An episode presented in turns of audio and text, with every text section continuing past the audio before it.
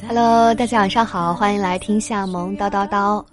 这是我开了公众号之后第二次隔了这么久没有更新，上一次好像是因为端午节去上海玩去了。最近因为没有做新的东西，也就不太有底气登录公众平台。直到这两天登录的时候，发现有的消息已经过了四十八小时，已经不能再回复了。最近太阳很毒，一段时间以来会经常有一夜长大的恍惚感觉，比如一直认为的绝对可怜人，终于渐渐的发现他的害人不浅的可恨之处；再比如，以前在意识里觉得生活像一个饱满圆润的瑜伽球，它很独立，而且又无比的有弹性。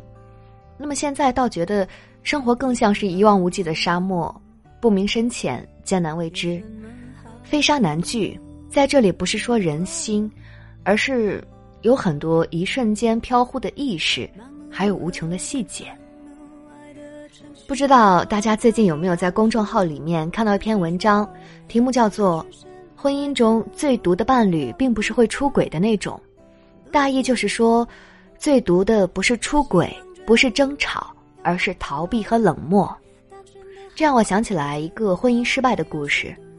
有一个中产家庭长大的女孩，学生时代呢爱上了一个酷酷的忧郁大男孩，然后排除万难，两人结婚。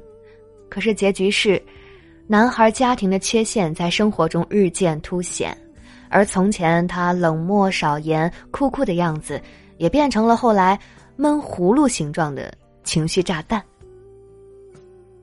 我觉得恶毒的不是无知，不是冷漠或者逃避，而是两个人不匹配的精神世界，还有不匹配的沟通模式。这可能就是一种排异严重的肋骨移植吧。记得当时年纪小，你爱谈天，我爱笑。也许这种看似唯美的画面，只能短暂的存在于艺术当中吧。而漫长的生活里，更让人羡慕的是，你爱谈天。那么我们一起天马行空，我爱笑，那么你来陪，吃笑狂笑，都好。毕竟，爱情从孤独中走来，两个人总不能在原路的走回孤独中去吧。那么今天和大家分享的文章是史铁生所写的，因为有了孤独，所以衍生了爱情。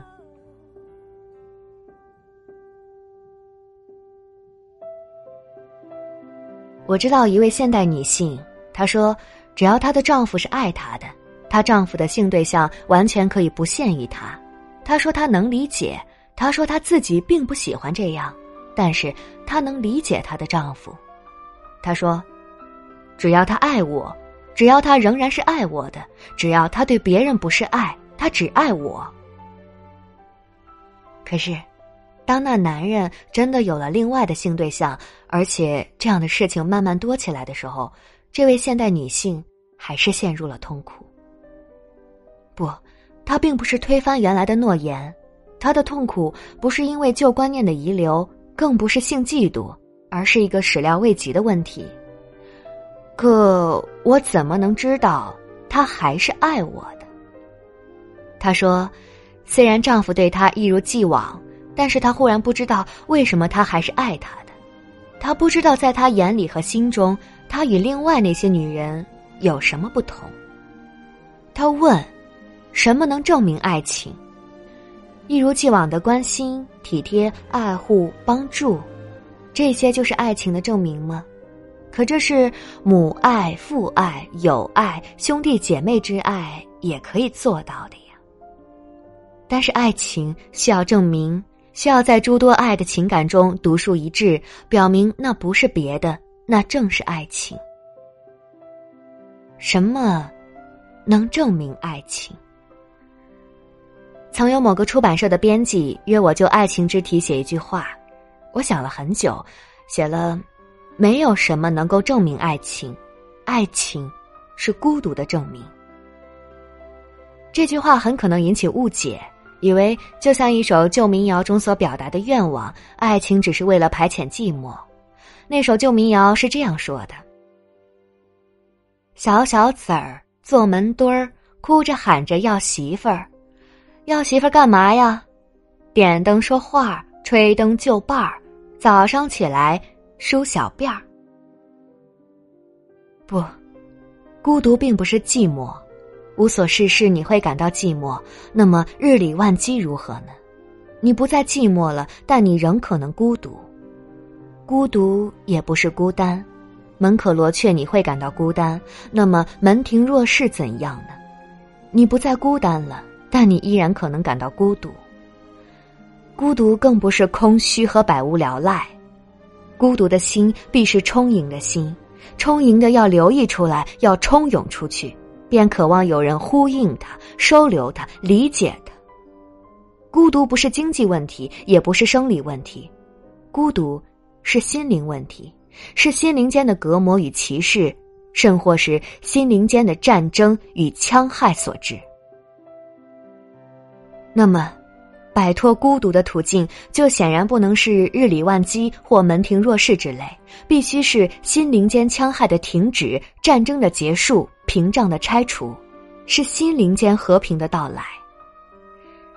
心灵间的呼唤与呼应，投奔与收留，袒露与理解，那便是心灵解放的号音，是和平的盛典，是爱的狂欢。这才是孤独的解脱，是心灵享有自由的时刻。但是这谈何容易？谈何容易？让我们记起人类社会是怎样开始的吧。那是从亚当和夏娃偷吃了禁果，于是知道了善恶之日开始的。从那时起，每个人的心灵都要走进千万种枪林弹雨一般价值的审视、评判、褒贬乃至误解中去。